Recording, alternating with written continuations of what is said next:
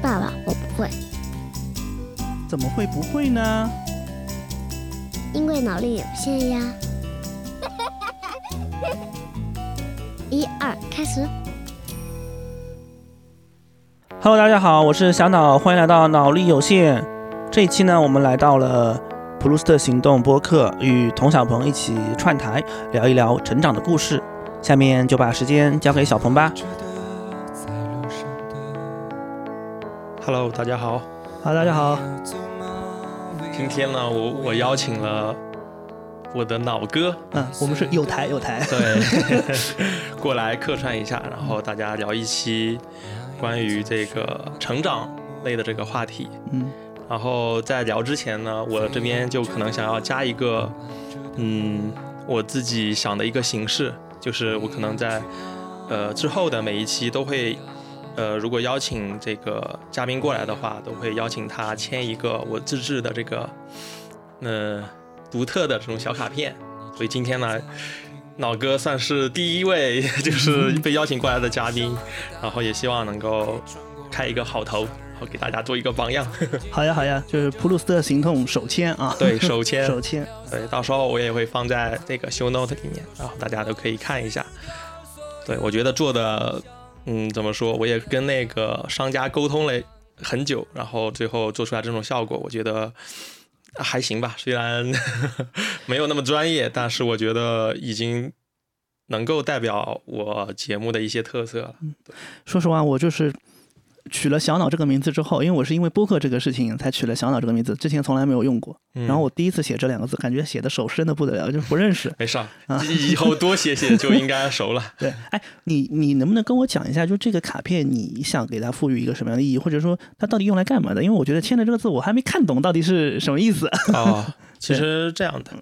因为呃，我觉得就。呃，怎么说？就是录每一期节目的时候，我是一个特别注重仪式感的人。嗯，我是觉得，嗯，播客它可能不止于就是大家坐下来聊一些东西，嗯、可能也要留下一些呃眼睛看得到的，因为播客还属于声音层面的一些对对对东西嘛。然后我想，我想就是通过一些就是眼睛看得到这种实体的这种东西，能够让播客变得更有趣一些。然后我做这个卡片呢，也是想了很久。我一直想做周边嘛，对，因为我是觉得我这个节目，它可能我不想把它单纯做成一个播客节目，嗯、我可能把它衍生成一种符号。OK，然后这个符号下可能能汇聚起一些志同道合的一些朋友过来，对对,对，然后大家能够在这个节目里表达自己的一些想法呀，或者情绪啊，然后或者一些思考。然后我是想把这个做成一个。就是类似于精神标识的一个东西，或者就是你普鲁斯特的一个图腾。对，图腾，图腾，对 对。然后这个呃图的话，就是大家看我那个节目的头像的话，也可以发现这个它是一个龙卷风，因为我当时我们几个同事一起嘛，然后大家都在想，呃，做一期播客，然后我说那我来想一个这个 logo 是是什么吧，然后我想了一夜，我在想我这个节目到底是什么。然后最后我选了这个龙卷风这个东西，然后我那个同事还问我你为什么会选这个，嗯，这个图形作作为我们这个节目的标识，嗯，然后我当时想的是，因为当时脑脑子里浮现了一首歌，就突然就窜进了我的脑海里，爱像一阵风，哦、周杰伦《龙卷风》是吗？对，嗯、因为这这种爱它可能不只是爱情，它可能也是一种。情绪或者思考，就是在某一瞬间就突然窜入了你的大脑里，嗯，然后我觉得这些东西其实它就像一阵龙卷风一样的一个存在吧，然后我想把它给就是具象化，通过龙卷风这种形式表达一下，其实我这我们这个节目它没有特别一个固定的格式，它可能就是你突然有一个很灵光一闪的一个想法，没错，大家就坐下来一起聊，把这个想法给挖一下。对，还有有一些可能，呃，自己想到的内容和其他人想到的内容它不太一样嘛，嗯，然后大家就可以通过这种形式获得，就是都有都有彼此的一个获得吧。嗯，对对对对，就我我我之前跟那个小鹏认识也是通过这个播客，我我当时在各个平台上搜无锡。播客，然后就就发现其实不多啊，搜到就一两个。然后小鹏是让我觉得还蛮新鲜的一个人，因为我看他做的节目，首先普鲁斯特这个词我是第一次听，然后我就觉得特别神秘。但是我听了他几期节目呢，前几期的那个录音啊是有点受限的，但是他们谈的内容，我觉得还是你如果说你。抛开那个录音条件不看，那个内容我觉得可听性还是非常强的。所以，所以这一次呢，就是小鹏好像也买了新的设备啊，就是这一次是他们新买的那个森海塞尔的 XS One 的首次录音。所以我们今天也一起来把这个 好的设备提升，然后作为我们这个呃小卡片的图腾。的开始也好，或者说设备的开始也好，都是一次新的体验。对对，可能我这个节目就有一个由量变到质变的一个飞跃了。好，那今天节目的话，我起了一个名字，然后这个名字的话，它可能嗯，因为和成长有关，然后这个名字我也改了很多次，然后我也是通过外界的一个，因为我想聊这个话题的时候，我可能不止于自己。内心去想，我也去会去外界获取一些和这个方面有关的一个信息，所以我也改了几版，然后这个题目它就像我渴望的成长，不是成为无聊的大人。嗯。然后这个的话，它其实有一个背景，我也想可能提前就是讲一下这个背景，就是无聊这个大人这个概念是怎么获得的。对。对，这个是我在刷某音，对，就突然刷到应该是有一个妹子吧，对，她在那个她的呃视频里说了一下，就是她可能到了三十岁这个年纪，嗯，然后嗯自己成长的一个历程，好像没有成长她小时候想的那样。就是变成了，因为小时候可能肯定想快快长大，然后可以有很多的自由。然后现在的话，他可能就变成了，嗯，和之前相比吧，就可能和小时候相比，他自己的一个趣味性或者就自己的一个呃想法，就特别的没有什么意思。对，就变成了差距挺大的，可能是对无聊的这个大人。对，那可能是不是我们大家感觉上都会差距挺大？反正我记得我们小时候上课，老师总会问：“哎，你小时候有什么？你以后长大有什么这个愿望啊？想成为什么样的人啊？”我觉得大多数人说：“我想成为医生，我想成为科学家，我想当警察。”就是那种职业标签特别鲜明，对，特别具体，特别鲜明。但是随着自己越长大，就可能也是各自的一个成长过程的一个不同吧。就越长大，感觉。自己的那个想要成为什么样的人，就会变得很模糊。我不知道大家是不是这样，我是觉得我我是这样的。我也是。可能 越长大，我可能小时候我想成为一个什么医生，嗯，或者成为警察，但是在以在成长的成长的一个过程中的时候，我就会忘掉这个东西。对，我就不知道怎么回事啊，就突然我也不知道自己想要成为什么样的一个人了。对。然后其实归纳一下的话，关于这个，嗯，成长这两块，其实可能并不是只有我们这种，呃，成为这个无聊大人这一个方向，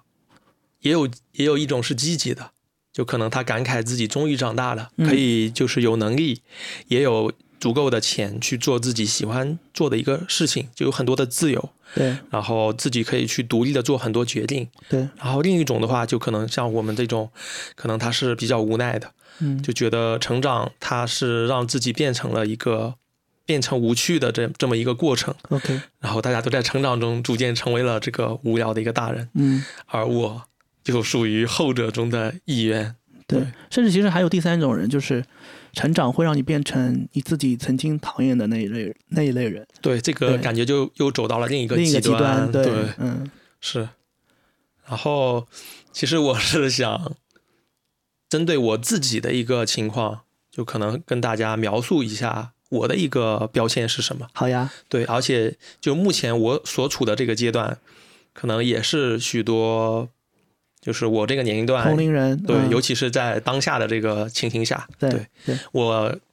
呃用三个标签先来描述一下我。好呀，第一个就是裸辞，第二个就是三十岁，嗯，第三就是未婚，嗯，就是不是觉得这几个标签在组合在一起，就听起来让人感到很窒息，嗯，尤其是在随着年龄增加的时候，就是我可能还没有做好准备成为一个就是大人的时候，对，但是。时间就把我推到了那个位置，就是要自己学着去独立的解决自己面对的这个情形，或者遇到一个难题，去对自己所作所为就是付出负责，对负责。对你别说你三十岁是个呃还没成大人，我觉得我当了爸爸了，我儿子都四岁了，我有时候都觉得我比他幼稚，是吧？我都觉得没觉得我做好了长大的准备，我怎么就当爸爸了？对，我我是觉得就是我们这种落差感，尤其是在对比我们上一代人的时候，对就这种落差好明显。就我可能我爸他在二十几岁的时候就已经有我了，嗯可能他到我这个年纪的时候，我妹妹也出生了，嗯可能他我妹妹都一两岁了。嗯就是我和我爸爸那一辈人去对比的时候，我就会觉得我的整个人生进度它是就是嗯滞后了很多对，对之后推了推了很多，对我就我就是觉得感到很焦虑，对。对，古人其实也有句话叫做“三十而立”啊，是吧？但是我觉得我我们很多人，尤其是当下很多人都没有立起来，是，都没有立起来，对，而且我觉得和目前的这个时代应该也有也有关系。对有一些关系，因为我们上一代他们说出的那个时代，我爸可能是七零后吧，嗯，对就是他们长到这个二十岁的时候，他可能正在经历这种八九十年代的一个飞速发展的一个过程没错，在在这个过程中，他们其实会经历经历过很多这种，呃，就是时代带来的那种红利。嗯对时代在推动着他们往前走。是的，然后他们可能就不会，呃，像我们现在所处的这个时间段，呃，有的这个无无论是这种无力感或者迷茫感，嗯，就是在他们那个年纪，我觉得应该是很少的。对，嗯，而且我是觉得，像我们的父辈啊，可能在工厂里面，一个工作可以做到退休，是，对？吧？要么除非遇到那种下岗潮或者下海了，但大多数人，就我父母啊，都是在就国企，嗯然后一个单位可以做到退休。嗯我爸他们还不一样，嗯他们也是可能在年轻的时候有一个厂嘛，嗯因为当时应该都在建厂，然后他们也是在那个厂里，但是他做了可能几年的时候，那个厂倒闭了。啊，对对对，然后他就要自己去想办法，想办法去供去找，就是能让自己有收入的这么一个工作。然后我爸他走的其实是一个，他去学医了嘛，然后他嗯去做医生了，走了医生这条路。嗯对他们就感觉会有一个比较明确的一个方向，然后他们如果不这么选，可能就没有也没有其他路给他们去再做其他的一个选择了，就对感觉他们还是挺明确的，对他们嗯想要的那个东西，或者他们想走的那个方向，都是很明确的。对，但是我现在就会觉得，尤其是当我在解决我解决不了的难题的过程中，或者就是呃做的一些事情得到了不如意的结果，我内心会产生很深的这种无力感啊，或者迷茫感。嗯其实这种感觉我，呃说到底，我觉得我自己还是接受不了，就是自己是一个平凡的这个普通人。嗯，就甚至也可能不算一个普通人，可能是一个失败者。哎，我到这个阶段，我特别想问一问，就是你是怎么定义所谓的你心目中的这种所谓平凡也好，或者成功也好，或者失败也好，你是怎么看待？就我觉得每个人定义可能不一样。对，嗯。因为这个成功的话，因为我们可能小时候在脑海里都有那种想法，什么、呃，这是一个一句调侃吧，就是那句调侃，什么嗯。迎娶白富美走上人生巅峰。嗯、就在那个时代，其实我们虽然嘴上说说，但是其实大家内心都是想想要走，就是那个方向，嗯。就想要过上那种生活的。对，就可能虽然自己嗯很普通，嗯但是也会通过这种努力的读书啊，或者就是嗯。在考试的时候也很拼命的去走这个这种独木桥呀，嗯去改变，通过这种考试的这种方式去改变自己的一个阶层啊，嗯或者能够进入到就是通过自己的一个学历的一个提升，嗯。获得一份就是无论是薪水啊或者地位都比较好的这这么一个工作，对，对，我是觉得就是一一个成功的人，他可能嗯能够获得一些呃就比较好的社会资源，高于对高于正呃普通人的一些普通人的一些东西，尤其是通过自身的一个努努力，嗯。对，不是靠可能他的一个上一代啊，或者嗯当然上一代和上上一代，嗯因为他们就是人家会很大，帮助会很大，因为是人家自己的一个对出身就对对对，决定的，这是嗯肯定改变不了的。但是就是通过后天这种努力，然后能够把自己的一个生活过得呃比较顺利一点。对对对，因为我觉得我像我们小时候可能是没有受过社会的毒打，我们不知道我们父母有多么不容易。也许哪怕像他们在一个单位，像我父母就普通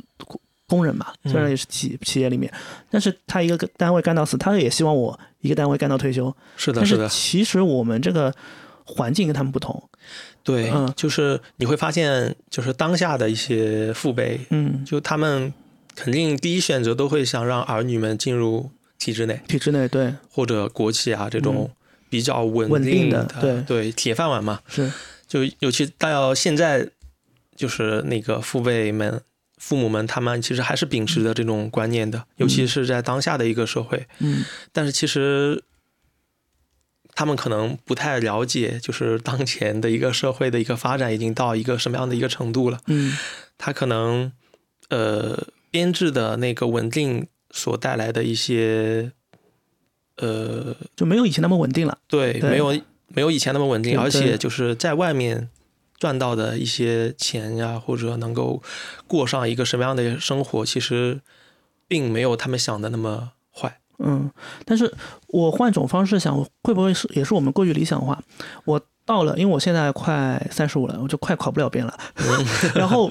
然后我从我到三十岁那一年开始，我突然有了想进体制的想法，因为我刚大学毕业那会儿是完全嗤之以鼻的，我就觉得。嗯，没兴没意思，就是早上喝茶看报。后来有有一有一两年，我是因为一些跟政府合作的关系，我在政府驻点办公，然后我大概体验了两年公务员的生活，你就是跟他们一起上下班，但是你你不是体制内嘛。然后我突然间对公务员改观了，我觉得不是我思维定式里面的这种公务员，呃，然后我就是因为这种这种就是不同思想的碰撞，就是嗯改变了思维定式之后，我重新认识之后，我反而对体制内是有一种向往。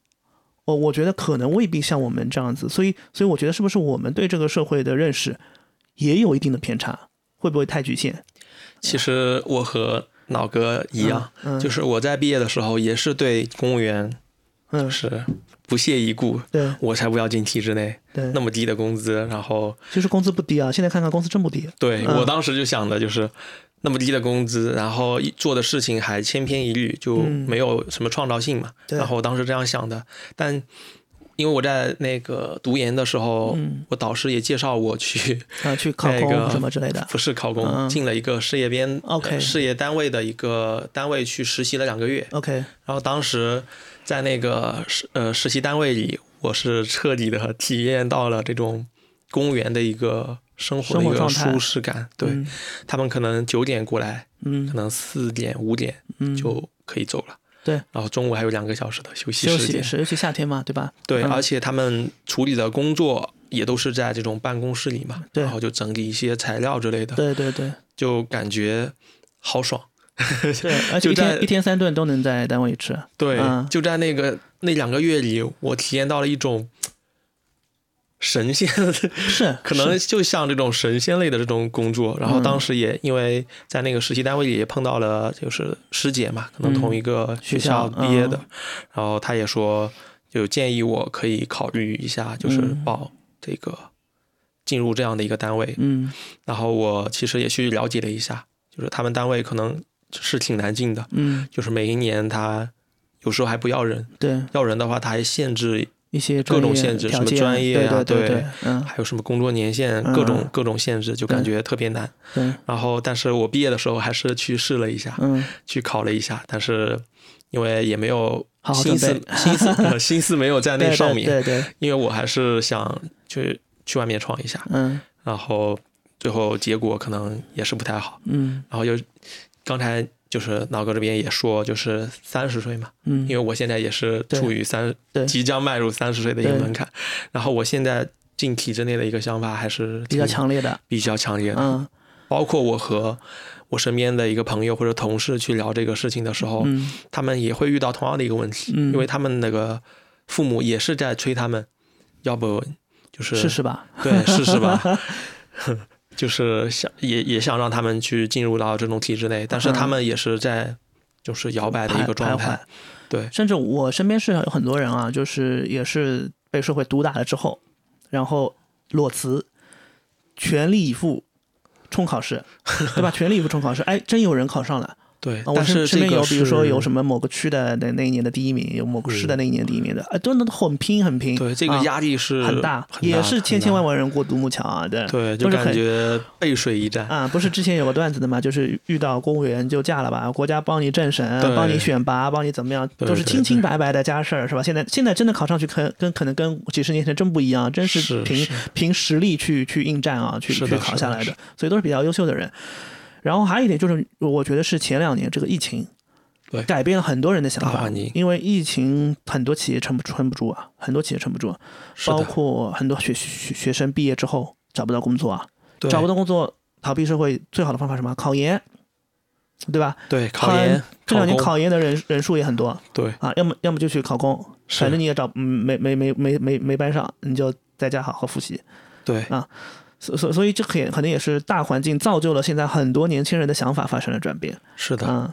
包括我们公司其实也是，我上一家公司他们嗯也在降本增效嘛，对对对，在优化人，对嗯优化嗯可能一个月都要优化十几个。嗯，那现在的这种趋势下面，对，可能就会人越裁越多。是，尤其是像嗯你之前是互联网大厂，对吧？这互联网可能经过前几年的这样一个飞速发展之后，其实是有很多的冗余的，尤其是人员也好，或者业务缩减也好，对对吧？就是打着一个降本增效的一个名名号，头然后把这些人都给优化掉。对对对。对。那其实你你就是说我，但是但是呢，话又说回来，互联网大厂的那几年，其实它的收益还是会比外面普通的企业可能会稍微是的，优一点我其实做过一个调查，嗯。就可能我们同一期毕业的这些人，他嗯。有的可能进入这种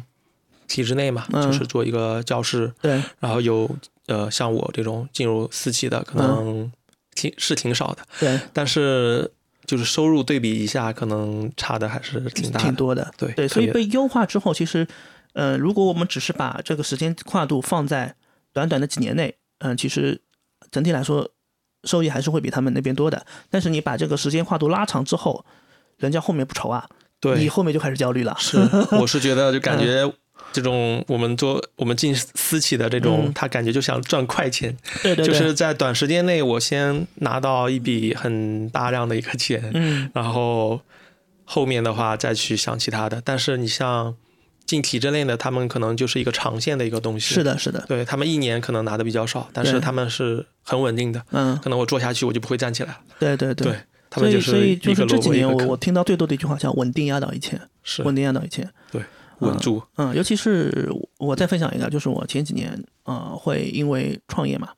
嗯、然后就就因为可能一五一六吧，差不多那那那那几年的时候，嗯有有一有一种风潮，就全民创业啊是是是，全民创业，是个人就说我要开个公司，我要怎么样，我真的那时候注册公司可容易了，又又又各种这种政策对吧？又又扶持，就分分钟就搞搞好了。但是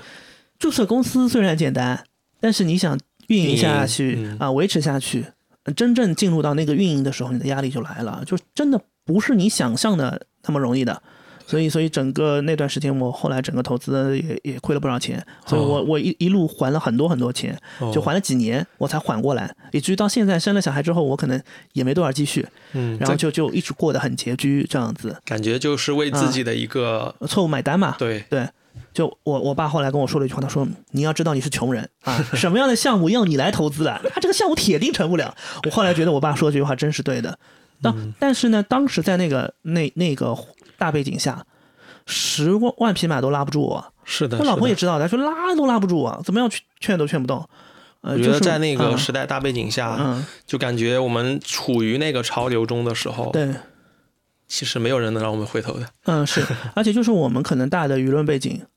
就是一直会去宣传、标榜一些成功成功的这种少数案例，嗯，但是是。我们往往会去忽略略掉那种失败的案例。是的，是，的，总每个人都觉得我可能万一呢，对，万一呢？成功呢？哪有这么多万一，对吧？对所以，所以现在就会造就这种啊、呃稳定压倒一切的这种这种情形产生。是，嗯嗯那其实归纳一下的话，其实我们现在所面临的这些东西，它其实都是这种理想与现实的一个对抗。对对，其实我们再来就是可能深挖一下这个，就是理想和现实中的对抗，它背后有哪些因素会影响，就是影响着我们这个成长的一个方向呢？对对，然后这边的话，嗯，我这边有一个可能想到一个一个点，，OK，对，第一个就是它的一个教育因素，就是我们为什么会有幻觉，为什么会觉觉得自己万一是那个成功者呢？为什么嗯我们会、呃觉得自己就是那个不平凡的？因为我们小时候接受的那个教育，给我们灌输了来的那个想法，它其实都是努力呃如何努力的让自己就是成为一个不平凡的一个人，是的，包括我们在电影、电视中看到那些英雄主义的那些东西，嗯没错，对，小时候的梦想就是都是想什么成为科学家呀，我想成为什么警察，就这种在这种伟大的理想光环的笼罩下，嗯。我们是这样的，在这样的一个氛围环境下成长起来的，所以就是在这种教育的这个背景下，我觉得就是其实它是它能对我们这个就是人生观、价值观产生一些影响啊，产生影响。然后，当我们真正成长起来的时候，当现实遇到这种与我们价值观和这种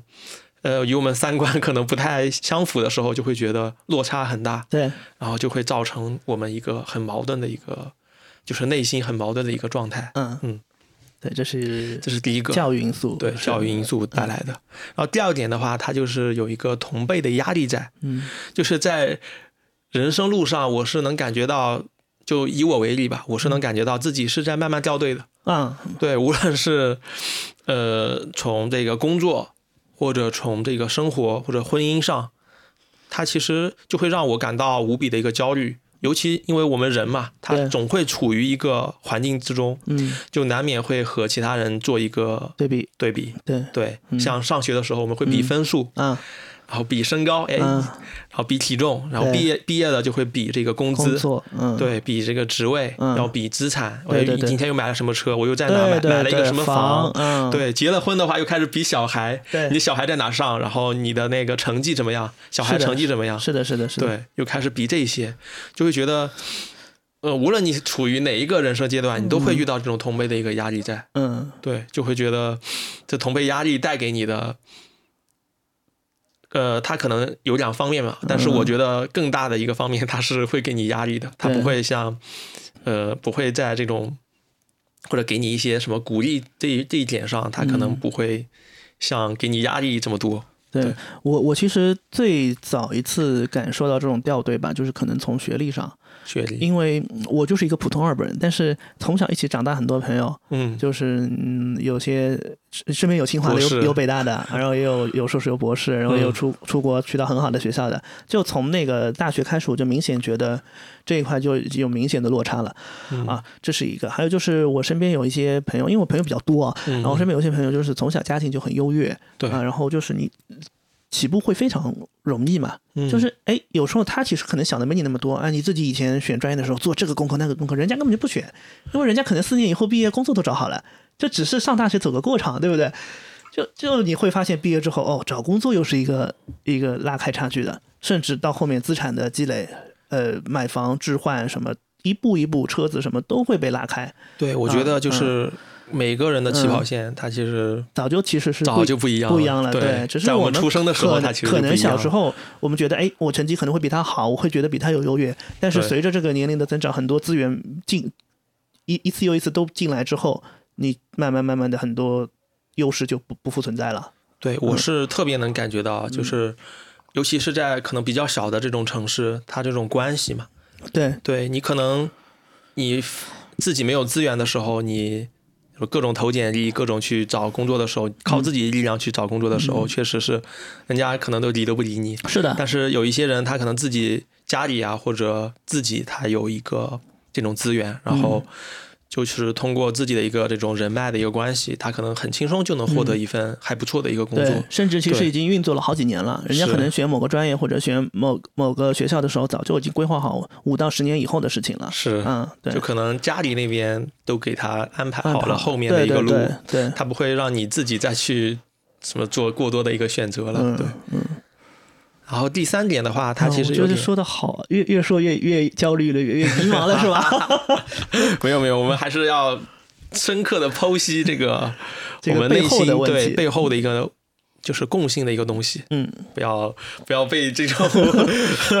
太负面的一个影响到。嗯 对，第三点的话，我觉得，嗯，我这边能想到的就是欲望的一个膨胀。啊，这个怎么说呢？它其实随着我们慢慢成长，尤其是眼界拓宽的时候，就会感觉我小时候可能只想要一辆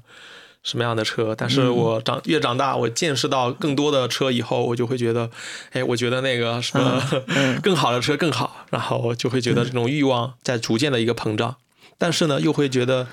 因为自己的能力与自己的一个欲望或者野心，它其实。不匹不匹是匹配的，对对，现实会给你一记清醒的耳光，就是啪打在你的脸上，就会让，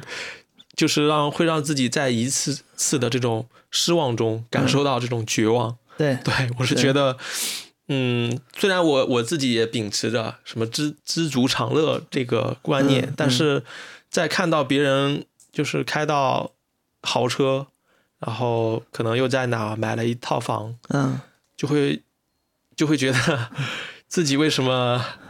也很想成为他他那样，但是自己的能力就是感觉使不上劲，是。对，就感觉永远跟不上自己的一个欲望膨胀的一个就是速速度速度是吧？？是的，对，我是觉得就是我们小时候可能对金钱的概念没有那么强烈的。我现在儿子四岁嘛，他有时候要买一些卡片，我说，嗯，这张卡片六块钱一张，贵不贵？不贵。那那我说两张要十二块，贵不贵？贵的。他的判断里面就是他自己会形成一个价价值比较，就说。这个东西十块钱不贵，十一块的就觉得贵了，所以就我两位数了呃是吧？没有十块也是两位数，但是我就不知道它为什么会形成这样一种体系，就是在它的概念里，可能它可能会数到十，或者数到一百、哦这样子，他会觉得十一块是很贵，它的概念。但是我们现在会觉得，嗯，十一块算什么，对不对？对但是我们会觉得多少钱的房子会很贵，我承担不了。但多少钱的房子，哎，我觉得我可能可以够一够，或者怎么样。对，我觉得就是这个，这个就是你我我用小孩跟我去做一个对比，就是这种这种欲望被不断膨胀的一个一个过程吧，就是。是的，是的，我觉得这种膨胀，它其实背后也是在，就可能你自己腰包里有多少钱，嗯。你就能感觉到自己的观念在变化。嗯。就可能我在上学的时候我没有多少钱，嗯。我出去玩的时候住酒店，嗯，我可能只能住就一百多的，嗯。但是工作完以后，我的收入可能就是比较好了。嗯，再出去玩的时候，我可能就看不上这种真的看不上100多的一个酒店了看不上，我可能要三四百、五六百也也也 OK。对对对我就会觉得，就是还是这种欲望的一个膨胀的一个背后，它嗯其实有你自己的一个实力在支撑。一个是自己的实力，自己没有一个实力的情况下，还有一样东西在帮助你，科技。就比如说哦信用卡，是就比如说借呗、花呗这些东西，对对对不对？超前消费这些东西，它其实就在你的欲望上加油。不断加码，不断加码，先把你的欲望养成了。但是很多人，比如说我们之前就会听说很多校园贷、裸贷这种事情，是是其实就是在你的欲望欲望被养成之后，你没有办法去 cover 了？本来可能你借一点点，你可能过段时间还能还得上，对，后面越滚越大，越滚越大的时候，越滚越大就是就是完全还不上了。是的，是的，这个也是可能科技的发展带给我们的一些负面的东西，就是我没有这个自制力去控制它。对啊。嗯，它这个背后其实也是瞄准了人的这个这种欲望嘛。对劣根性嘛，其实，是，嗯，如果你能控制得住，嗯，说不定就没事儿了。是的，是的。那所以，所以我我我有段时间也是欠了很多钱的，就是信用卡刷爆了哈，也没有刷爆啊，就是我虽然能还得清，但是我明显觉得已经就是超负荷超出了超负荷了对，嗯所以后来后来有一段时间我就开始疯狂的销户。就之前可能哎呀帮这个朋友办一张啊，发完成个任务，帮那个朋友办一张。后来一段时间我因为之前买房子的时候，我去拉了一下那个信用征信，嗯，哦哟，名下怎么会这么多卡？哦，我？发现这个东西不能不能不能搞不能搞。后来我了解到，就是有一次，就是因为我每张卡的额度都很高，他说你这这加起来就有几十万了。后来他们说其实其实不是的，他说你每一个人的额度是控制好的，就好像初始最多就是你不管不管办多少卡，最多好像就是三十五万还不是二十五万的总额度。嗯，但是我当时算下来，我的总额度应该有五十多万，就我就觉得怎么会有这么多？后来觉得反正我我用不起，用不起，用不起，赶快快赶快就消吧，就就就就就就就看消了很多卡之后，然后现在只有一张卡，就用起来就还是比较轻松的，就是你你你你在你的就是感觉自己能够控制控制了对对在自己的控制范围内。嗯对我甚至还做表啊，这个月多少钱，什么时候还？对，我觉得这个嗯记账这个点，对这个这个习惯吧，我觉得还挺重要的。因为我在上大学之前嗯，我爸妈的那些朋友，他其实就给我建议，就是说嗯你在进入大学的时候，就是尽量就是能养成这种记账的一个习惯。是的你，每天支出多少？包括你如果自己外面做兼职，对，就是有什么收收入的话，啊。你也可以就是列一个这种账单出来，对。这对你后面这个在管理自己资产的时候，它其实是有很大帮助的。是的，是的，对，这其实也给就是可能我们的这个听众朋友，对一些处于这个年龄段，对对。一些建议，大家还是要养成这种管理自己资产的一个习惯。对，对，我觉得适当的欠债其实是有好处的，嗯就是它会让你有一种嗯紧迫感，会你会考虑到自己赚钱，嗯呃，然后我觉得信用卡用好也是有好处的，一个是你所有的消费在信用卡里都会被记录下来，嗯方便你记账。其实你不用很刻意的再去再去记账，然后你只要把把你的现金准备好，在什么时间点记住该还还钱就可以了。然后另外一块你你该存钱的账户也可以去储备好，啊、把你的这个现金流去控制好。这样的话，你的消费和支出其实是非常清晰和明了的。然后甚至像信用卡里面有些积分，有些有些什么分活动分期的免息、免息的这种活动，你嗯。都可以去去呃体验，然后去去去使用，然后帮助你呃用你现现有的手上的资金去获得更多的利益最大化的这种这种方式。其实用好了是很好，但是你我们还是回到刚刚主题，就是说你要如何控制你的欲望，对望对。嗯，对，就其实刚才说的这个资产这方面的一个呃内容嘛，嗯。因为我也听那个像无人知晓，嗯，就他的一个主理人孟岩嘛，他们搞了一个这种理财类的一个产品，对，他其实对我可能这种刚毕业工作一两年，这个就是这种呃大学生也好，或者就是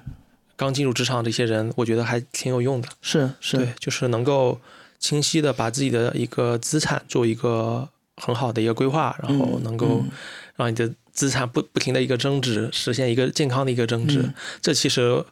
反正我是自己没有接触到这个理财类的一些东西的时候，我是一团糟的，我就嗯所有的钱我就放那个银行卡，我就不管了。嗯，但其实它那个利息其实是很低的，很低的，对对。但是我现在就会可能开一个什么账户，账户，对，然后去买一些什么国债啊，或者就是打新债啊，就是通过这种方式让自己的资产不停的去做一个增值对，但是如果我不去了解这方面的一个东西的话，嗯它其实就没有对我有任何实 质性实质性的一个帮助，对我的一个资产。对，包括今天我看到一个热搜啊，说，呃，一个女生一个月就一万多块钱收入，但是他一年存了十一万，哎，然后下面很多评论都是清一色的，嗯，说怎么可能这样的生活没有开销了吗？什么什么啊，这个生活就没有意义了，什么什么。但是话又说回来，他只是说明了他一个月有一万多的收入，他没有说明他年终奖。没有说明他其他的兼职收入，没有说明他什么。也许他生活并不是我们想象中的那么糟糕，是，或者那么克制。然后我话又说回来，你克制两年，你能存下多少钱？和你每年都月光，你一分钱都存不到，两年之后的那个差距马上又被拉开了。所以我觉得，其实说理财还是要有一些规划的，要有一些目的性，可能就是要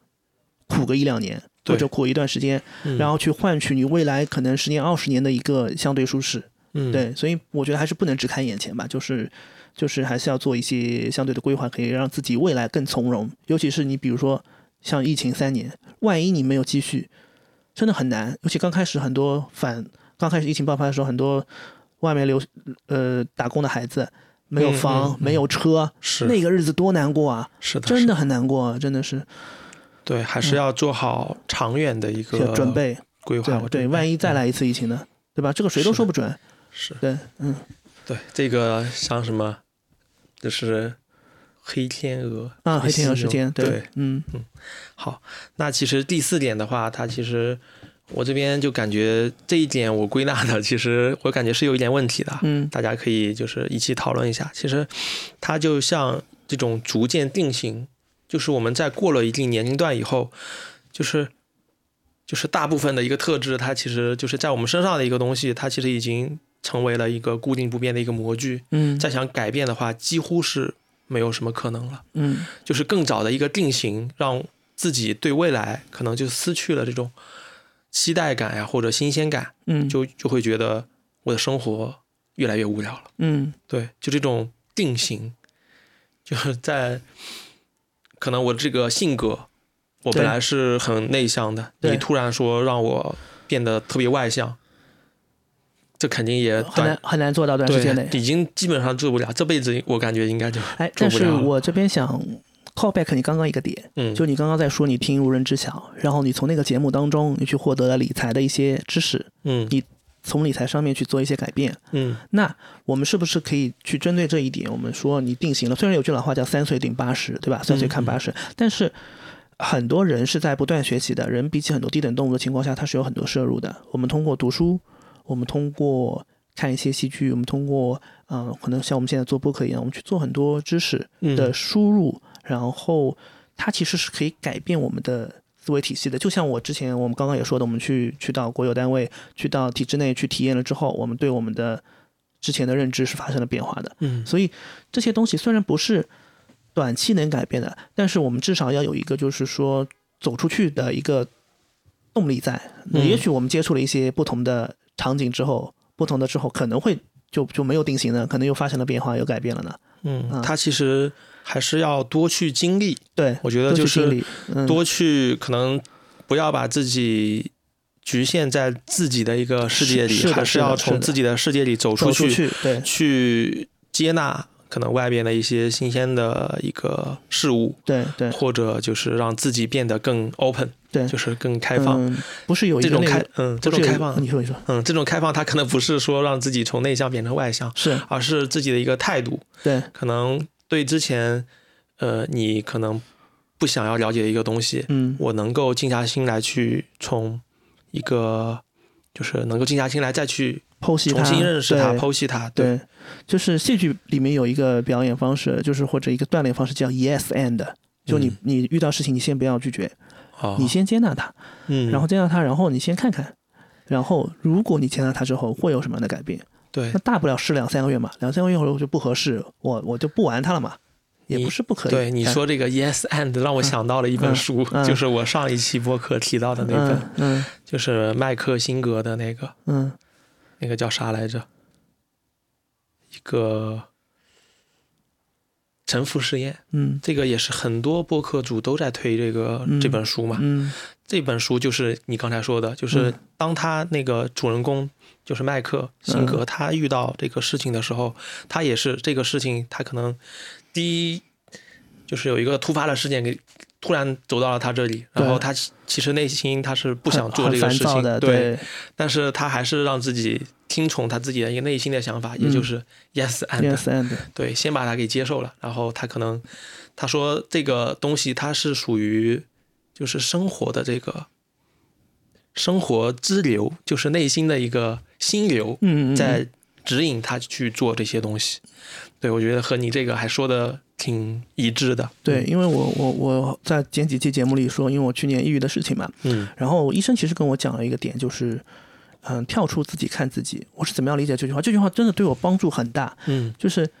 就是他让我不要陷在这个情绪里。说说很简单的，但是做到很难。是，但是我我我其实也是用了这个 yes and。首先，事情来了，嗯，我不要恐慌它，我我我我也不要像以前那样那么焦躁那么急，嗯我还是先接受它，然后看看我自己的承受的底线到底在哪里。其实人人的底线真的是能不断被拉低的。是的，是的。就是你你以前觉得遇到这个事情你很焦焦焦急毛躁的，你很慌很怎么样，但发现你 yes 了之后，其实最后的结果也没有像你想象的那么糟糕，那么悲观。所以你在不断的降自己的底线之后，不断的跳出自己看自己之后，你反而获得了新的能力。比如说，我现在有一种叫控制情绪的能力，嗯就是我不会再像以前那样，就是会会陷入一种情绪，陷入一种走不出来慌慌乱当中。对我已经会自我调控了。嗯，所以前段时间我去看医生的时候，因为我我开始断药的这样一个过程了嘛，嗯然后我医生跟我说，他说其实未必是坏事。他说你有了这样一个经历啊，你可能以后看事物的方式都会变。我说是的，我觉得嗯我已经发生了改变了。所以我我其实还蛮感谢这一年的，就是嗯、嗯就是我觉得有所成长。对，所以又回到、嗯又回到你这句话，就是定型。其实我小时候肯定不不觉得我会得抑郁症啊，就甚至我以前啊，以前我刚得呃我我没有得抑郁症的时候，就是有朋友跟我说他得抑郁症，我是惧怕的，嗯我是躲躲得远远的。这一次也是有这样一个朋友，在我第一期讲的，我跟他说我得了抑郁症之后，他是惧怕的，躲得远远的。嗯但是在我重新 yes and 之后，我越来越理解这类人了。就是其实，嗯，对很多抑郁症朋友，嗯，我们需要伸出更多的帮助的手。但是原因嗯。为什么之前会惧怕，是因为我们对这个东西不了解，对。对，就是未知的，它其实天然就带有这种惧慌性。嗯，对，但我们也不能说我们就一定要去怪那些对你恐慌的朋友，因为他们也他们也不不了解，是对，所以所以包括今天还有人来问我，哎，你之前去哪个医院看的啊？那我也去跟他讲，他说我最近就觉得心心里很不好受，很不好受。其实这两年这两年就是嗯大家心理问题出现的太多了，是是，对还有整个大环大环境不好，对，对造成的一个，所以所以倒不妨就是试试我刚我们刚刚说的 yes and 跳出自己看自己，我真的很受用这两句话，真的，嗯，对，那其实给我们的一个启示的话，其实就是即使我们现在可能在逐渐一个定性，但是嗯我们一个态度。它是其实可以进行一个改变的，嗯嗯嗯就是多去接触外面的一个事物，对，然后多让自己打开，对。然后去可能接纳周围的一些变化，对，然后让自己这样其实也能让自己能够成为一个更好的一个就是好的人吧成长对吧，对，包括我我刚刚也想说，就是哪怕不去接触外面的人，今马上四月了，四月二十三号世界读书日。对吧？嗯多看书，因为你你看你你是看书看挺多的，因为你刚才跟我一直在讲书，然后呃，包括你在播客里面也听到很多播客主推荐的书，你也会去看，嗯啊，所以这也是一种改变嘛。你在吸入了摄入了这么多这个这个书本的知识之后，也对你的价值观有一些冲击和变化的。嗯嗯，其实我是觉得这个读书，它其实有点像去经历另另一种人生。人生对对嗯就像我，因为我去年的时候，嗯、可能六七月，嗯因为工作也很忙，我当时压力是特别大的。对然后，但是我解压的一个方式，本来还是就是刷这种短视频，对。但是短视频刷完以后，我是觉得无尽的空虚，空虚就觉得啥都没有。对。然后我就开始看这个微信读书嘛，嗯。然后就去找了一本一百万字的，直接搞上了曾国藩，就把嗯曾国藩全三册一百万字，嗯。可能看了有一个多月吧。对。然后每天下班八九点下班，九点多下班，然后洗漱一下开始看，看到凌晨一两点，然哇后就这样看，我一把一百万字一个多月看完了。啊然后看完以后，确实对我很受益。是吧？我觉得曾国藩这个人为什么这么牛啊？就觉得他的一生，他其实能给我带来的一些力量，就是在遇到逆境的时候，曾国藩三次自杀都没有自杀成功。嗯，嗯就是人家在遇到这种挫折的时候，也想过逃避的，对，也啊想过去逃避，然后去用死亡来终结自己，嗯但是，但是他都没有成功以后，然后取得了之后的那种可能比较大的一个成就，对这其实，呃，就是他的这个整个一生带给我的一些东西。嗯，如果我不去看书的话，我可能永远都不知道。永远都不知道。对，我是觉得就是看书，它其实能带给我的，确实能够改变我一些思思考的一个方式啊，或者就是一些观念上的一个更新。是的，是的，嗯是，嗯。好，然后第五点的话，这个，嗯，怎么说？就是我们其实，在做选择的时候，总是在后悔。嗯我不知道你有没有这种同样感受啊？会，因为我我这边就是会去过度美化我没有选择的那条路。嗯就比如可能我是在呃上学的时候，如果我没有选择读那个初中，然后如果呃上大学的时候没去报，就是把我的第一志愿改成其他学校，嗯我的一我现在就是我可能现在处于一个比较困顿的一个状态里，嗯我我就会在想我之前的做的。就是在这种重大的时间节点做的这些决定，嗯如果我没有选我现实中选的那条路，是不是嗯会，我现在就不不至于处于现在这个东西？呃比如我可能在选专业的时候，我选择了理科，嗯我现在是不是就找工作特别好？然后我在上大学的时候报的那个专业，如果听家里人的话报了学医，嗯然后我现在是不是可能也就有一有一份比较稳定的一个工作了，就不用再四处的去漂泊？我明对白你意思。我总是在去过度美化我没有选择的那条路，嗯然后就去悔恨自己在过去所做的种种选择，就不用没把没有选的那条路想的特别好，就会更加厌恶，就是自己为什么会选当时那么选，然后走到了现在嗯，这种困顿的这个状态。对其其实这一点我我也想说，就是就是因为你现在的生活你不满意，对，所以你才会去想如果，对吧？是但是生活没有如果的呀。是的我，我们回到当初啊，你你选文科，人都是有局限性的。以你当时的认知范围，你回到当初，你还是会选这个选择的。对，但是你以你现在的经历，你你去当初做选择，你肯定不会选，嗯，对吧？但人肯定嗯想不到未来，是的，是的。然后正好也说到我前两，我前几期不是跟一个朋友在播客里录了一个那个重启人生的这样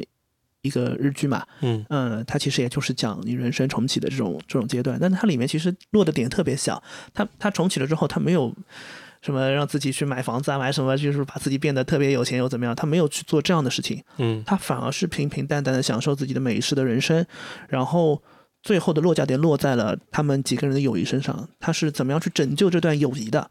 反而到最后是让我觉得很感动。就我觉得人到最后，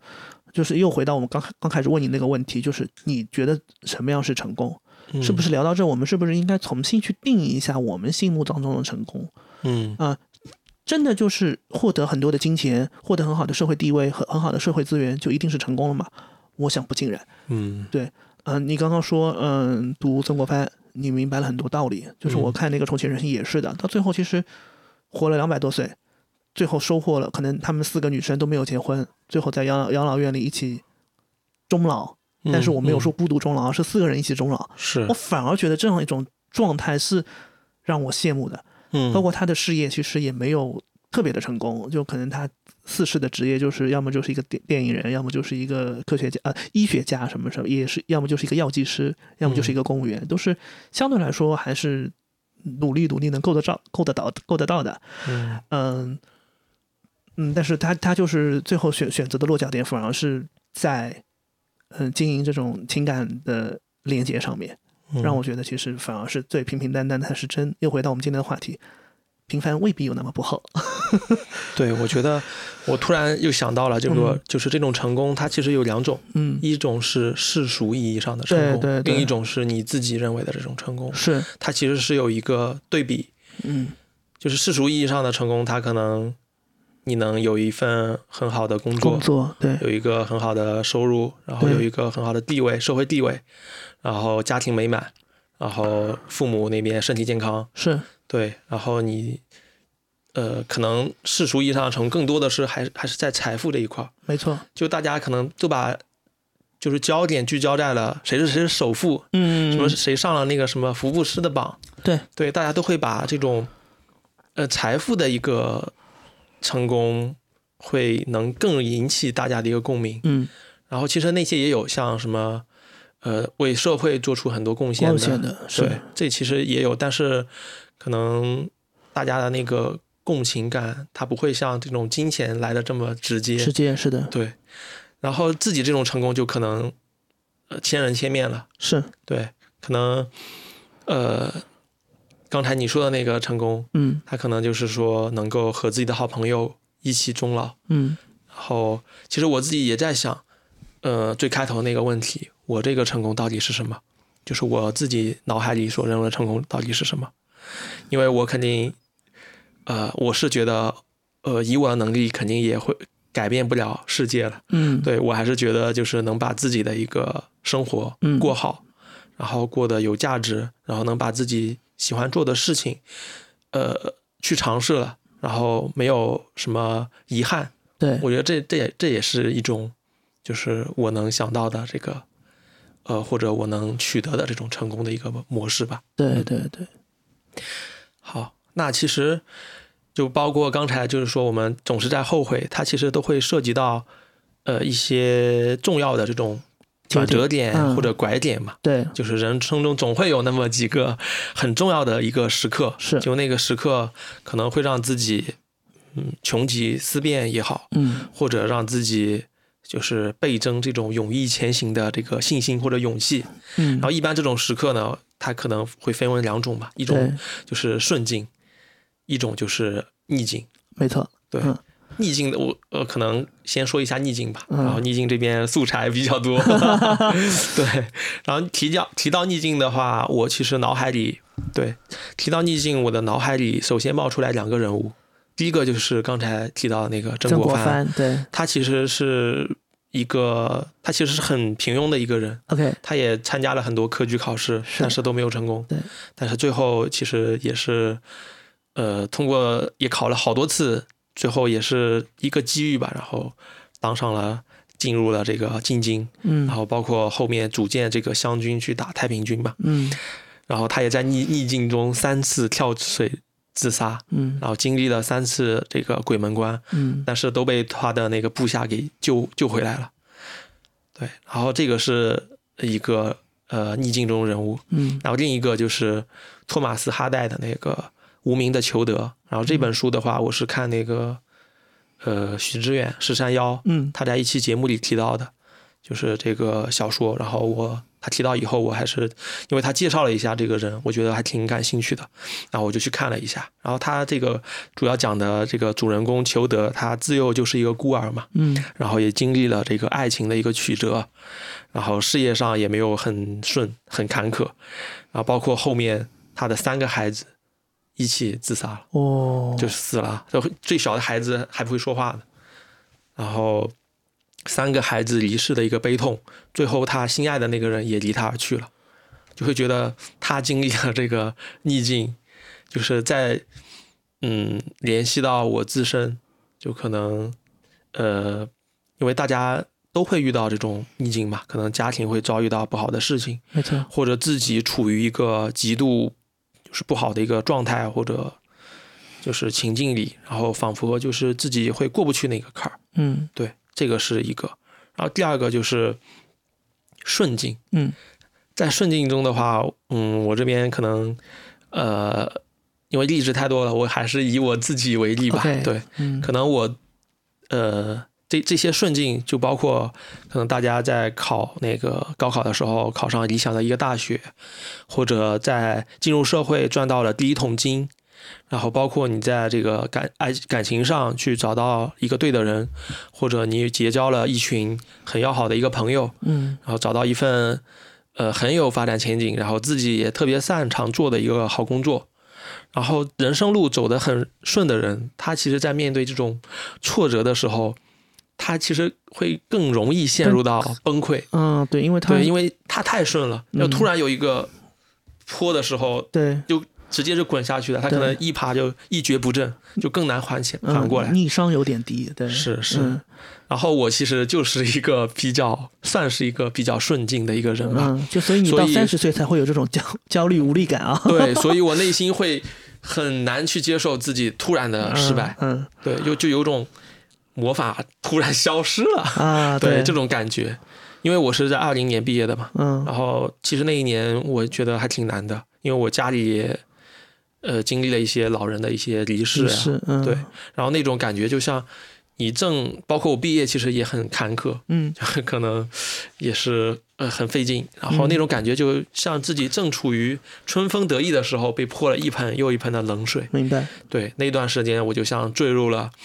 就一个深不见底的这种黑洞中，嗯然后我内心其实是非常纠结和痛苦的。所以从那以后，我就因为我我去我之前有去翻我自己的朋友圈和 QQ 空间，嗯，我我就会发现过去的我为什么是这样的。嗯然后再去对比我现在的一个朋友圈，就会觉得我我为什么会变成这种样子？然后我就是、呃毕业那一年以后，就经历了一些不好事情，以后我就换了一个朋友圈，这个朋友圈签名就叫做“幸与不幸都有尽头 ”，就会觉得是不是很妙？嗯就这句话我也是在网网上看到的，但是看到这句话就突然就有一种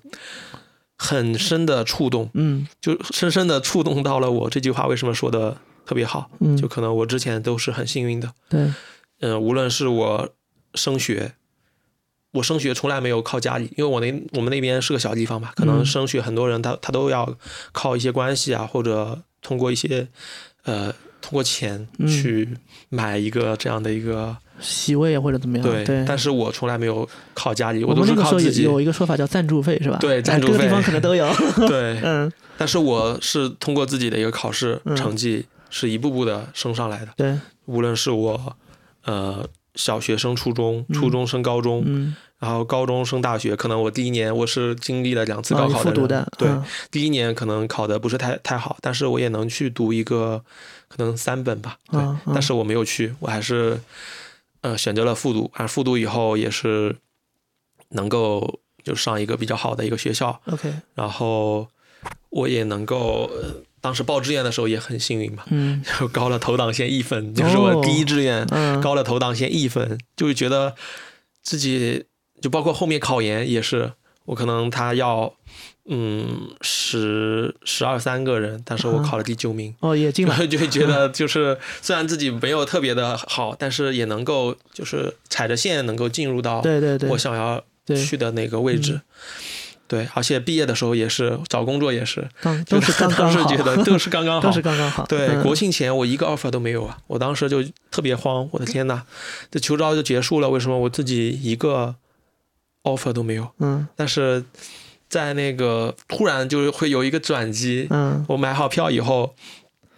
就在前一天有一个 就是有一个面试，我嗯当时就不抱什么希望啊，我是觉得这个我应该也进不了吧，然后就当时抱着试一试的一个心态就过去了，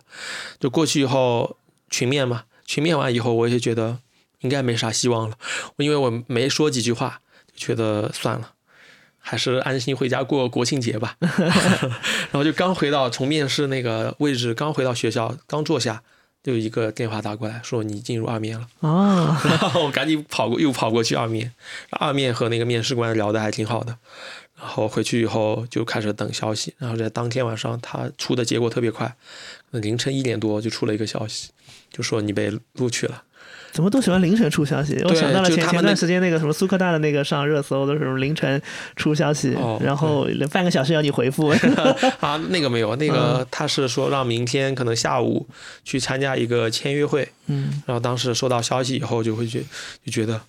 这是上天在给我开什么玩笑吗？为什么我就觉得好幸运，就会觉得嗯自己一路走来就，就尤其在这种重大的这个人生节点上，就会觉得自己好顺好顺。然后，但是就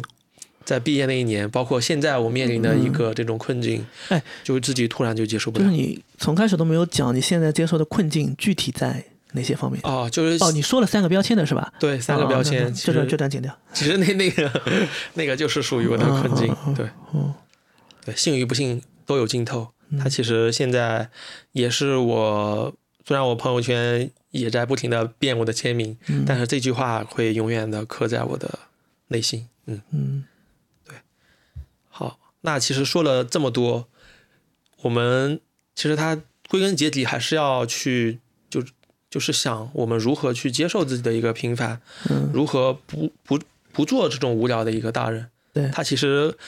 呃，虽然我们现在正在，我现在正在经历的这个阶段，他其实也会因为我们的一个后辈，可能嗯。零零后啊、或者嗯。九五后，他们其实也会，呃，当当他们到这个年龄段的时候，嗯可能也会经历到这么一个过程，嗯其实也会让我们如果给到他们的一些建议的话，对，就是你想我们我们应该怎么样和自己自洽是吗？对，嗯如何去，就可能如果自己面临到这种呃情境的时候，怎么建议大家可能提前会做一些什么样的准备，不至于等他们到我这个年纪的时候，嗯又陷入到我这个情况，不知道怎么办，嗯就不知所措嘛。对。还是希望通过就是我们这个节目的一个输出的一些观点，能够给他们一些建议。嗯 OK 对，我这边也是可能想到一些，嗯也不知道你你你先说。嗯，对，可能也是给大家一些参考吧。嗯，就是从我自身的一个切身的一个体会，然后确实你你现在算有有自己有一些调整过来了吗？对我现在也在调整中，嗯我找到了一些可能能让我感觉比较好的一些方法。对对，可能我后面也会去不断的去更新我的一个方法。，OK，对，因为我还是在经历这个阶段过程中嘛。对对对，我就把目前我找到的一些可能对我有用的一些方法嗯给大家分享一下。嗯嗯嗯然后希望大对大家能够有一些帮助吧。嗯嗯第一个就是自洽，嗯怎么说呢？因为我会想，我现在的一些烦恼，它其实有很多都是来自于我过去的一个经历。嗯自洽的话，它其实就在告诉我不要纠结过去，也不要去太多的去想预设你的未来，没错，就是还是要活在当下，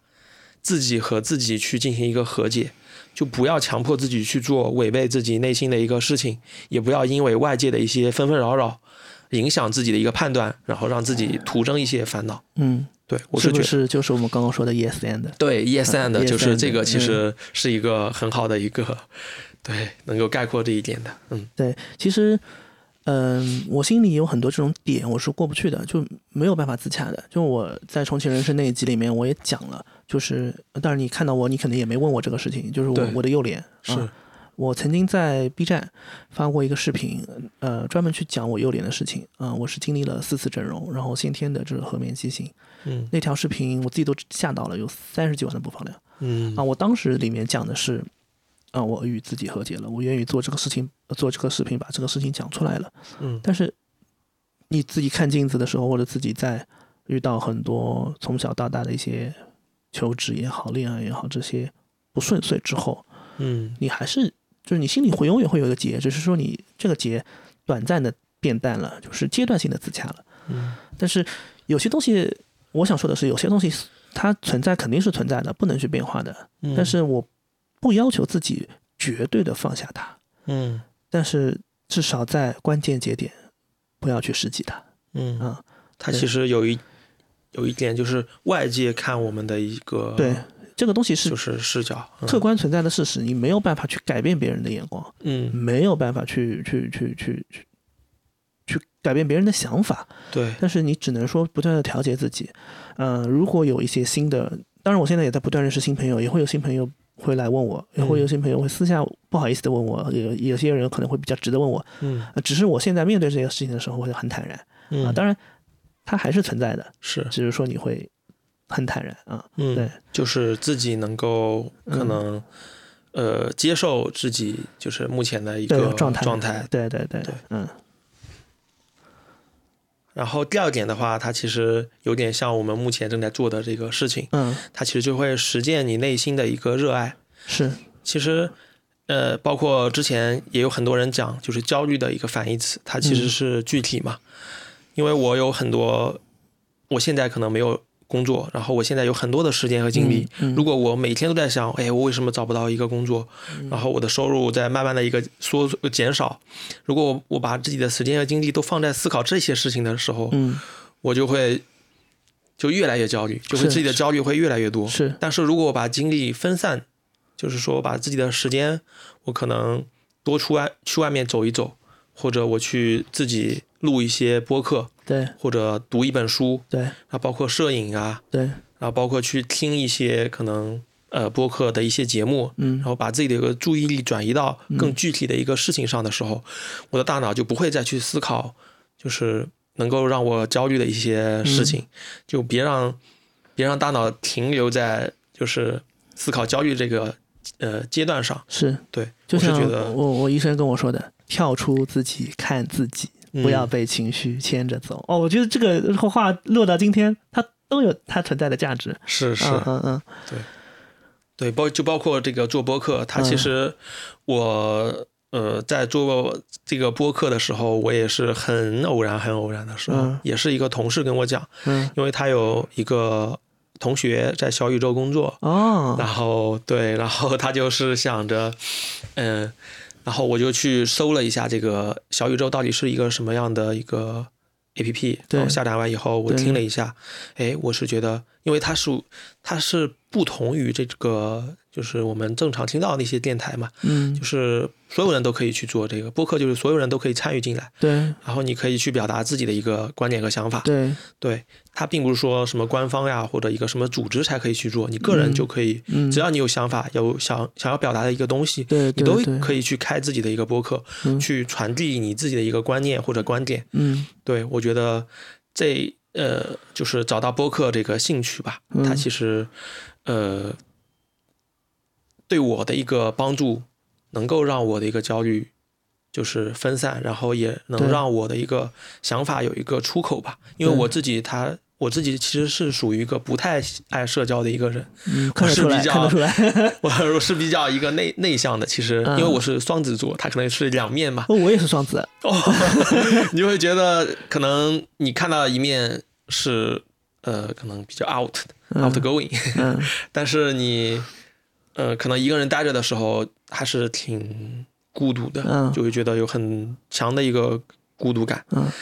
但是我我是有些轻社恐，但是我进入到熟悉的人或者舒适圈的时候，我会很 out。对我也是，我也嗯是，就是在自己熟悉的这个呃，就是熟悉的人或者熟悉的环境中，我是能够放的特别开的。嗯但是我进入到一个陌生的环境或者认识一个新的人，我是能够把自己收的很紧的。对对对我是觉得呃，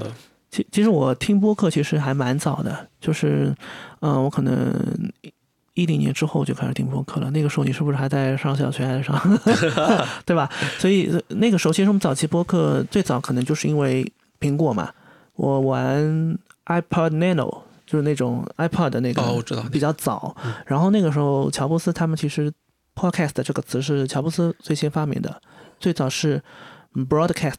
和 iPad 嗯，连在一起就变成 podcast，他把广播的东西放到了那个随身听当中，哦，哦，才有了这样的东西。然后，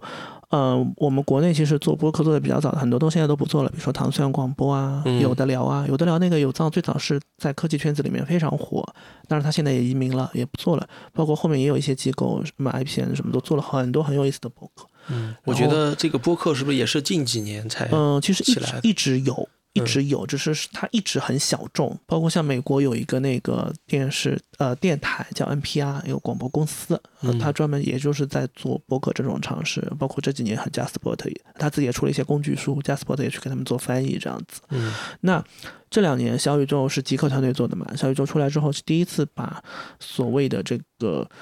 嗯，就是播客这个变成一个平台化的东西。嗯当然前几年其实你说喜马拉雅、说荔枝对对，啊、喜马拉雅、荔枝，网易云其实都有这样，最早他们还能叫电台或者怎么样，对吧？都有这样的东西，包括喜马拉雅最最早是听有声书，嗯啊、小宇宙第一次把真正意义上的这种对谈类的东西，播客播客的这种嗯变得更加清晰化，变成平台化的这样去运营，然后。然后现在其实我，但我我听到有些词是不太不太能接受的，比如说现在一些商业，那博客年年都在探讨怎么样商业化，嗯那可能也就头部博客能够去变现。那很多很多品牌现在，比如说投播客，它不叫投播客，它叫投小宇宙 啊。其实这一点其实是我是觉得还是对很多品牌还是对播客的理解不深嘛，就是我嗯觉得还是需要不断的去大家去，就是尤其是头部博客，他们在商业化的尝试上可能。会有再想出更多新的东西出来，才会我觉得让这个业态会变得更有活力吧。至少我觉得现在这么多人加进来之后，我觉得播客已经变得更好玩了，嗯、也更就是我在这个平台上也收听到很多能改变我一些想法的事情，我觉得这个就对我来说就还蛮快乐的一件事情对，我觉得小小宇宙它其实把嗯播客做得更垂，啊。对，更就是 嗯它整个平台就是在围绕播客在做，它是的是的不像网易云啊、什么喜马拉雅，他们做的可能比较泛，对就是所有声音的东西他们都要做，但是嗯小宇宙它可能我就专注在播客这个是的，领域，是的，是的，把它做强做大。对对对，好，最后一个的话，它其实有点虚了，嗯，就是形而上的一些东西，就嗯一颗积极乐观的一个心，嗯还是不要因一时的失意而自暴自弃，还是要相信未来，默默的积蓄能量，然后努力的让自己变得更好。是的，我觉得还是要有一一股这种任尔东西南北北风风的一个韧劲。对对对这个怎么讲呢？就是这个韧劲，其实我在我之前的播客节目里也有讲到，因为我是也是对比我们上一代，嗯。包括我们上上一代，可能爷爷爷爷奶奶那一辈、爸爸妈妈那一辈，就会觉得，就他们身上就就会有一股韧劲，嗯，但是这个韧劲我也描述不出来是具体是什么东西，但是我就会觉得，就是那个时代过来的一个人，因为他们也经历过什么大饥荒呀，嗯，或者就是一些动荡的年代，对对。动荡的一个年代，然后嗯。他们的内心或者精神上，他是有一股。就是很很韧拧对拧巴，很 很很拧巴或者很韧的一个东西在，对它不会因为就是再遇到可能人生的一个低谷呀，或者、嗯呃变故，嗯，其实达我觉得根本达不到他们。是的，但就是回到对你刚刚说的嘛，你一路很顺，但是我们的父辈其实一路经历了很多很多坎坷的，对是吧？像我爷爷，我爷爷今年九十九了，嗯，他是经历过抗战阶段的。对，啊，我我爷爷有有讲个故事啊，嗯。嗯，我爷爷以前是他是开船的，在船上哦。做那种，就是有一次他们船上就来了日本人，哇，他就跳了跳了河游走了，游走了之后旁边有有有游到远方有一座船嘛，一条船，然后人家问什么人，我爷爷说句中国人，就获救了。我奶奶头上有一个那个凹凹陷的一个嗯骨头，就是凹下去的，嗯他说是被日本人的枪头打的，啊，所以他们对对这个日本其实有很强大的仇视的。然后，然后我父母可能是经过那个三年大饥荒，他们就是、嗯就是在我们家就是绝对不可以浪费食物的。嗯啊，我父亲是五零后，嗯、可能就生我生的比较晚啊，嗯所以八零后就是，就我们家是绝对不浪费东西的。我父亲是什么都不舍得扔，就再怎么样他就要自己吃掉，就这样。所以，所以我觉得就是他们的逆商是比我们高的是的，啊，我们到时候反而是什么生活中碰到一点不顺心的就开始作了，作作天作地了。其实我觉得也是我我们对这个社会。呃，就是承载的东西不够，还是需需要再被毒打毒打，再被历练历练。是的，是的，我是觉得 嗯就是我们还是生活的太好了，嗯，对。好，那其实，呃，总结一下今天我们讲的，就是其实我们在小的时候总是渴望长大，嗯然后长大后又渴望回到小时候。嗯我就觉得人他总是在这种矛盾中在前行着的。嗯嗯 这其实又印证了一句话，就是可能我之前也是在一直在看那个呃考公的一些书嘛，嗯然后就是矛盾是事物发展的源泉和动力，政治学的非常好。对这个亘古不变的真理。嗯。然后，但是呢，就是成长中总会不可避免吧，就是遇到一道道这种人生难题。我们在这种跌跌撞撞中，也是努力的通过自己的一个方式去求解，也是在这种日复一日的生活中，嗯。也是寻寻觅觅，然后直到看到可能自己的一个热爱啊，或者自己对平凡的一个生活，嗯才知道可能那才是唯一的一个答案。是的，嗯寻寻觅觅，但不要冷冷清清。对就是我觉得保持热爱吧，保持积极的心态。我觉得每个人的生活都会是炙热的。嗯是，嗯，我是觉得，嗯，虽然我们呃渴望的成长不是成为无聊一个大人，嗯我们也会有一些时间会在想，哎，我们为什么会变成现在这个样子，觉得嗯很无聊？嗯，我觉得还是活在当下，对就是向前看，对。不要被眼前的困难蒙蔽双眼。其实嗯就算无聊，那又怎么样呢？是是啊，就享受现在嘛。对，享受现在，对对，享受现在。而且我觉得就是，就像我自己博客给自己的 slogan 就是每天比昨天进步一点点，因为我觉得我们还是在进步的。就不管怎么样，每天我们还是会比过往进步的。就是我觉得只要不断向好，不断向前，那就是好的，就是会量变到质变，会有一些等到某一个时候，你所看过的书、你所看过的电视、你所听过的音乐，在一些后面的阶段都会反哺于你的。嗯，对我觉得也是要感谢经历吧。对，感谢经历。就是自己经历的那些东西，它它不会让你白白去经历的，是是，嗯，它都会在后面的一些你遇到人生关口的时候，或者遇到人生难关的时候，他都会给你力量。对对对对。那好，那好，今天的节目就 聊到这里，那就用一句口号来结束吧。我刚刚刚想到的一句口号嗯，就是“活到老，学到老”，大家加油！好好，拜拜拜拜。嗯，感谢收听脑力有限。您可以在小宇宙、喜马拉雅、网易云音乐、QQ 音乐、苹果 Podcast、谷歌 Podcast、Spotify、Pocket Casts、Overcast、Castro、蜻蜓 FM、荔枝播客等平台找到我们，并与我们进行互动。我们下期再见，拜拜。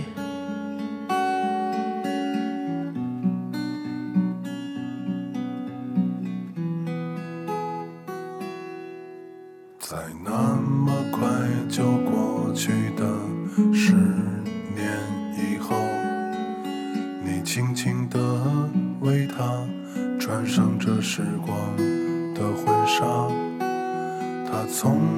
这么美呀，就像青春一样，就像往然若失的夏天。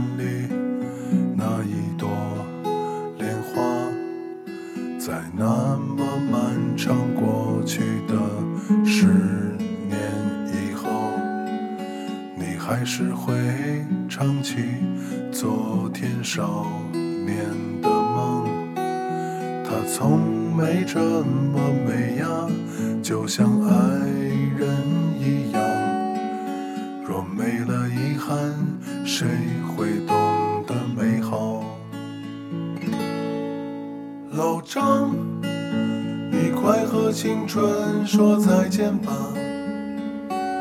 别像世上的人一样，日夜怀念他。想好一个答案去回答那个